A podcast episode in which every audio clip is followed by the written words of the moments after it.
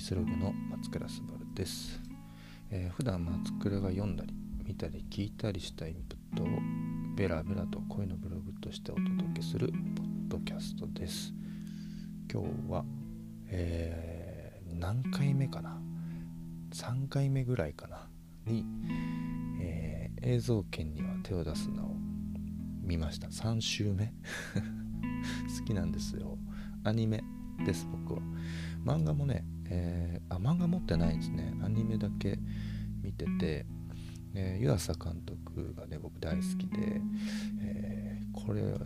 3週目ですね。この前やっとネットフリックスに来たので改めて。改めて3度目ましての、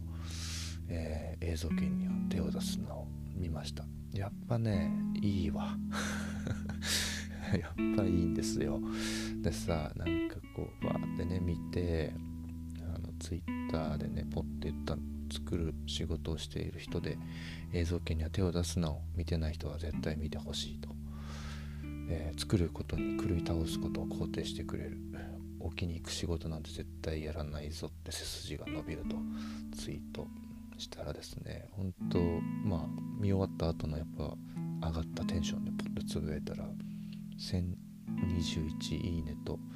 153リツイートってこれ多分みんな作った人だろうね、うん、同じことをやっぱ皆さん感じてて。まあ勇気が出るってのもあるんだけどなんだろうねこれ。あの許されてる感じというかいや 難しいなこの感覚は。えっ、とやっぱね普段なんかいろいろ作ってるわけですよ僕も。えー、世の中でこういう似たように。ねデザインとかもそうだけど作る仕事っていっぱいあるわけですね。である種この何か一つ選んだ人たちってのは狂気があってでその狂気がですね商売ビジネスになってくるとねどんどん角が取れてくると。飼いならされてく 飼いならされてく急に言い方があれだな。丸くなっていくるね、え、もちろんお金のことも考えなきゃダメだしね、納期もあるし、ね、そのやりすぎたら稼働した分のコストと請求する分が合わないとかね。いろいろあるんですよ。その作るって本当作りたいものを作ってるって言える状況って本当実は少なくて。でこの映像権には手を出すなっていうのはねあのつどつどそういう時に見るとねこういう心があの元気になる作品です。で見てない方もねいらっしゃると思うので簡単に説明すると、えー、美大かな？もう世界観は美大ですね。で美大の中であの女の子3人が主人公なんですけどあの設定側が描くのが上手な主人公の女の子とで1人は人物のあの人の動きとかねあのアニメーション人のアニメーションを作るのが好きな女の子。それと何も作らないんだけどここ重要なんですよ。そのもう1人女の子背の高い女の子がいてその子はお金とか金感情が好きな女の子なんですねでアニメ作りにおいて、えー、普通作るとこだけをねフューチャーした作品っていうのがね多いかなとは思うんだけどこの一つプロデューサーポジションの人がちゃんと作るメンバーとして入ってるってことがすごくすごく重要だと思ってて納期のこととかガンガンこう詰めていくんですね他の主人公たちに仲間たちにっていうのが、ね、すごくリアルなんですよ。ねそのバランスっていうのは僕もすごい好きだしその人たちも一緒に作るメンバーなんだっていうのがこうしっかり伝わってる。結構珍しい作品だなと僕は思ってます。もちろん僕らもね金勘定したり計算したりするのでこの感じ超わかるっていう共感ポイントが、えー、そこでもめっちゃあります。であの世界観ももちろんすごくいいんですけどそのアニメーションアニメの伝え方として僕すごく好きなころがですね毎毎回必ずあるんですけど主人公たちがね想像を膨らましていくシーンが大好きなんですよね。であの言葉で説明するのは難しいんですけどアニメ自体全体的には普通のアニメーションで色もついてやっていくんですけど主人公たちがね想像を広げていく時にあのタッチもねラフになってって背景画のタッチも設定画のようなね水彩とかコピックとかああいうまだ完璧に完成されてない状態作ってる途中の描写で描かれていくんですわざと。なので見てる人たちもあ今これはこの子たちの想像の中を自分も見てるんだっていうね演出になってるんです。それがね映像だけじゃなくて SE とか音もなんですね。で SE もあのあサウンドエフェクトの略ですね。SE もあの言葉だけ人のあの水だったらチャプチャプチャプとか 風が吹く時はビューって言ったりとかね。でも作ってる途中の仮当ての感じだよね。全てがねわざと想像の時にはまだ未完成な状態の描写をするんですよ。それがすっごく天才的だなと思って。でこのまだ漫画はね僕読めてないんですけどアニメから入ったたちで。あの漫画の場合はどういう風に描写してるのかなっていうのはすごく気になるんだけど今度全部大人買いしようかなとは思ってます。だけどねすごくおすすめです。なんかちょっと作るの好きなのに作ることに疲れてきた人とかがいたらあの絶対見た方がいいです。あのレッドブルみたい元気出ますよ。ねやっぱこう疲れた時にね疲れるってこの体力的にじゃなくてなんだろう今の自分が作れる側にいるんですけどそういう環境に疲れたり本当にこのやり方って正しい正しいのかなって悩む時ってすごく多いんですよ。でそういう時にね定期的に見てたのがあの昔のドキュメンタリーの宮崎駿のドキュメンタリーですね。であれプロフェッショナルかのやつを見てました。でやっぱ元気出るんですよね。もう巨匠だけど同じ作る人だっていう。でちょっとねこう作る灯火みみたいなのがねやっぱ弱まってる時なんですよそれ見たい時って。その時にやっぱぐわっと火が強くなる。もう一回こう油を注ぐというかあの火を注ぎ足すようなね感じで見てたんですね。で僕らの一緒に作ってる仲間とかはそのデータを持ってて常に疲れたら見るようにってこの前またそれを見直しててやっぱすごくいいですね。その作る大先輩ですよね。僕は絵を描かないしあれですけど同じ何か作ることにほだされた人だっていうラインでいくと同じ人種だなって思えるんですよね。でその流れでいくと最近はやっぱアンナさんですよね。それもプロフェッショナルで、えー、2バージョンありましたよね。通常版のプロフェッショナルと どんどん映画映画っぽいカットになっていくものとそういうのもなしにした100分バージョン。で100分バージョンの方を見てやっぱ同じように影響を受けますね。その元気をもらいました。ることにこう狂い倒してるって感じが。やっぱねそのあるんですよ。みんな同じような葛藤もあるしそれを結構突き抜けちゃってますよね。お金もあるしスケジュールもあるし。なんだけどそれを守ることもねとても大事なんだけど何よりやばいものを作るところにやっぱ特化してる。何度もね言ってるけどそのクルーというか、ね、狂気っていうことをね僕はやっぱずっと昔から感じてて。やっぱすごいものを見ると映画でも漫画でもそれは広告クリエイティブでも、えー、グラフィックデザインでもやっぱ一番に感じるのはセンスとかそういうものじゃなくて狂気を感じるんですよ。怖い感じはある。で何でしょうね。僕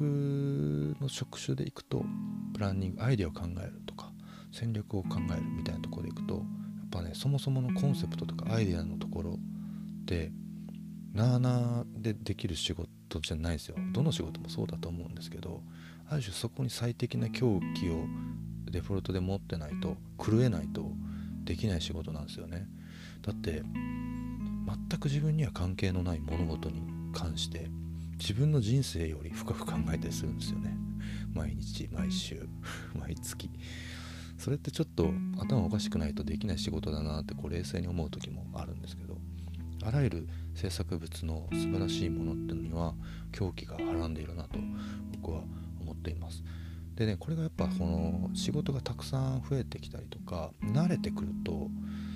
その狂気が当たり前になってくる、うん、慣れてくるんですよね。なるともうそれは狂気ではなく平常なんですよ。で僕らはそれを常に狂い続けていく深掘りしていく必要がある仕事だなというふうに思っていて最近やっぱちょっと面白くなかったなとか狂い不足というかなんかお気に入ってんなって感じにやっぱ感じちゃうんですよね。外から見たらそう感じないのかもしれないですけどもっともっといけただろうとかってのは常にやっぱ感じるんですよね。感じつつもなんかやっぱこの先ほど言ったようにスケジュールとか、えー、お金とかそういうところでまあ合格点出たし大丈夫かなって思う自分もいたりする。なんだけどそこがメインじゃないんでね。ね僕の場合は作る面白いものを見たことないものを作るってところがやっぱり一番自分が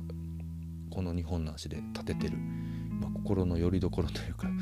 あの芯でもあるのでそこを一番やっぱ大事にしていかなきゃダメなんだけど他の足もあるみたいな感じになっちゃってる。今お金もそうだしスケジュールもそうだし守れる状態もあるしっていうのがあってただなんか逆に言うとその支えてたものをバンと振り払って作ることにもう少しやらせてくれとか、えー、もっと面白いことができるはずだっていうふうに掘ってく狂気が不足している。感じるんですよ。あの仕事してて。なんかそれが足りてないなってのをやっぱ感じる時にはやっぱねメンタル的に疲れてるよね。あの病んでるとかじゃないんですよ。あの狂う元気がなくなってくるんですよね。何かしらのこのパワーがいるんだと思う。その時にはやっぱねいろんなやっぱりすごいものに触れとかないとやっぱその自分なりの狂気みたいなものを発揮できない。あの誰かが作った狂気に触れるとやべえって思うもんなんかやっぱ焦るんだよその焦り不足みたいな感じなんだろうななのでやっぱその圧倒的なものを見るっていうのはすごくやっぱ大事だなと思うのは自分の中の狂気を育てていくために必要なエネルギーなんだと、えー、僕は感じていてなのでインプットは絶やさずにやっぱずっとし続けてますね。でね、この業界を目指してるまだ20代の子とかも聞いてくれてると思うんでその、まあ、何歳になってからもあの僕が思うのはクリエイティブってできると思ってて、ね、やっぱねあの美大に行ってるとかさやっぱそういうものを求められるとは思うんですけど、えー、もちろん大事だと思いますそこで学ぶことも。なんですけど僕の場合は美大に行ってないしもう潜りでは行ってたけど普通の大学ですね、えー、普通の大学を卒業して今こういう仕事をしている、まあ、こういうケースもあるんですね。で何より多分僕はあの狂気部分がしっかり補充されてたからだなっていうのが、えー、ひしひしと感じています。特に芸大で先生もしていた時期もあって芸大出てないのにねあの、まあ、ありがたい機会でしたけどやっぱその腹ペコ具合がね違うんですよ。で僕の場合はそもそも芸大に行く選択肢っていうのはもう持ってなくてエスカレーター的にもう今僕が卒業した立命館大学なんですけどに入学しました。で入ってみたら入ってみたですっごい数の生徒といろんな学問があってそれはそれで面白かったんですね。ただ僕のいた学部ってのがどれも選べなかった人たちが集まるようなどの大学にもあるよね。あの総合なんたらみたいな感じに近いと思う、でとりあえず分かんなかった人がここに集まれみたいなところにすごい数の人たちがいてでそれを見た時にあの怖いと思ったやばいと思ったんですね。このままだったら多分俺何も何者にもなれないっていう危機感がちょっとあった。で同時にその昔からデザインとか広告とかすごい好きだったのでこれってな俺芸大行った方が良かったのかなと思う時もあったんですよ。でもなんか周りに遅い話ができる人もすごい少なくてでまあ腹ペコですよね。あのカルチャーとか文化クリエイティブ周りのカルチャーとかクリエイティブの腹ペコ学生だったんですよ。自然とあの芸大に潜り込んであの憧れの人の授業を聞くとかね。先生ってすげえいるんですよ。あの会いたかった人が。いてそのこっそり授業を受けてもう潜りなんだけど最前線で受けてね。やっぱねこんな人になりたいなとかっていうこう未来の理想的な人たちが先生でいてくれるってやっぱねすごい刺激でした僕にとって。で僕はすごく腹ペコ野郎だったのでいろんなことを吸収できていろんなそこであの狂気を溜め込んでいきました。で片やその自分が所属してる大学に戻ると平和なもんですよ。その飲み会やろうとか合コン行こうとか。あのまあねそれはそれで大学生活としてすごく大事なことだなと。遊ぶことは大事なことだなと思うんですけど何かみんなにその腹ペコ具合が全くないっていうとこがやっぱ怖かったですね。なので自分はそうはならないって強く意識してたのもすごくありましたしそのまま僕は就職でこの仕事のあのスタートラインに立てたんですけどそんなデザインもできるわけでもないしいろいろ見てた。インプットはあってあの熱量だけがあったんだけどそこから今のキャリアにつながってるっていうのがあります。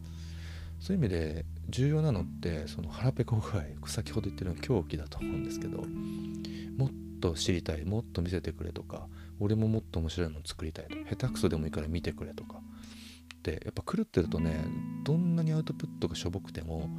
ちょっと見てくれってなるんですよ。自分が生み出したものを見てくれって。でそれでやっぱボロクソ言われるわけですね。全然ダメだよとか、えー、これが分かってねとかでもそれは一つ一つ全部ヒントになっててその新しくいただいたヒントでまた新しいものを生み出して今度これ作った見てくれっつって。でまたそこでもボロクソ言われて。それをね繰り返し続けてるんですよ。なのでそれをね倒れても起き上がり倒れても起き上がりみたいなことを繰り返してるのがこの業界で働いてる人たちだと思います。なんかそういうものがあればあの結構芸大行ってましたとか行ってませんでしたとかねそういうものは関係なくてその回転率の速さと狂えてるかどうかだと僕は思いますあの芸大卒業じゃない僕が言えることはね、センスなんてねその時代とともに変わってくるしでそれって世の中とどう波長を合わせてみんなの価値観を把握してるかだと思うんですよね。みんながいいとかかっこいいねおしゃれだねっていうものが多分センスのチューニングだと思うんですよ。だからねそれセンスはそもそも持ってるかどうかっていうものじゃないと思う。スキルも後からつけれるあと後発的なものだよね。なのでこの作るものっていうのはその狂気のツボというかさ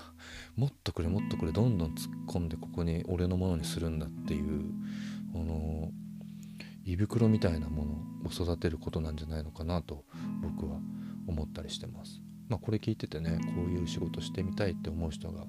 稀有な人がいれば参考にしてもらえたらいいなと思うんですけどやっぱ圧倒的に食い続けることが重要かなと。今でも僕はまだ続けてるしこれ死ぬまで見続けるインプットし続けるだろうなと思います。で僕はちょうどねアウトプットする仕事でもあるのであのちゃんと食ったものを吐き出してるんですね。でそこでも反省があって世の中のレビューがあったりみんなにこれどう思うって聞いたりとかっていうのでまた学びを得てっていうので学生の頃とやってること変わんないですね。なんだけどあのよくね出会う人たちでいくとそのこの業界目指してるんだけど頑張ってインプットしてると。でも誰にも見せてなかったりするのねアウトプット。もしくはアウトプットすらしてなかったりする。これはねあの踏ん詰まりですよ。体壊す。体壊すしあの自分が作ったもののダメ出しってものがない限り成長はないんですね。いくらいいものを見てもそれをアウトプットしない限り自分自身に定着しないんです。そういうものなんです。あのクリエイティブまあ僕は クリエイティブ言うのもなんだけどとりあえずアイディアに関してはそうです。なんでとりあえず吐き出すってことはすごく大事なので思いついたことを僕パンパンパンパンも言い続けるしあの誰にも言う相手がいなかったこのラジオでも言うし SNS にも投稿する。であそれ面白そうって言ってくれる人もいればパッと反応しなかった時もあったりもするし、まあ、そういうのがすごく大事。とりあえず吐き出してみるっていうのは。なので結構ねインプットだけで止まっちゃってる人たちはすごくもったいないので別に恥ずかしがらなくていいですよ。あのみんな神様でも何でもないしその人の判断でいい悪い言ってるだけなんで。で超滑ったとしても超ダサいって言われたとしても多分そのディスった人って明日には忘れてますよそのこと。だけどできれば10人とかさ多めに見せてあげた方がいいかな。なんかその中で、まこれ超いいねってお世辞じゃなくてすごい好きで俺はって言ってくれる人がいたらそいつのために次の何かを作ってみてください。なんかね誰かに見せて否定された瞬間にあダメなんだって思う人がいると思うんだけどそれはすげえ間違ってます。あのこれ聞いてる方でも男女バラバラだと思うんですけど好きなタイプ異性のタイプってばらけてると同じようにアイデアとかデザインとか好き嫌いあるんですよみんななんでなんか特定の人にダメって言われたから全部ダメなんだって言われたらそれは間違ってます。でこれはね僕体験した話でえっと新卒で入って1年目ぐらいの時にあのアイデアのコンペみたいなのがあってでそこで僕ねすごく自信あるアイデア作れたんですよ頑張って。何十案何百案書いて。いやこれで攻めようと思って先輩に見せたら、えー、先輩は「うん面白くないね」って。これまあ技術的にもできるだろうけど俺は面白いと思わないなと思ってあ言われてああそっかと思ってやめちゃったの俺そのプランを出すのがね。でそっから3ヶ月後に後悔するんだけど全く同じロジックのアイデアでえー、っとね広告で言うとカンヌとかねあるんですけど日本でもそういう賞が昔あったんですよ。その中で、えー、全く同じプランで大賞を取ってた。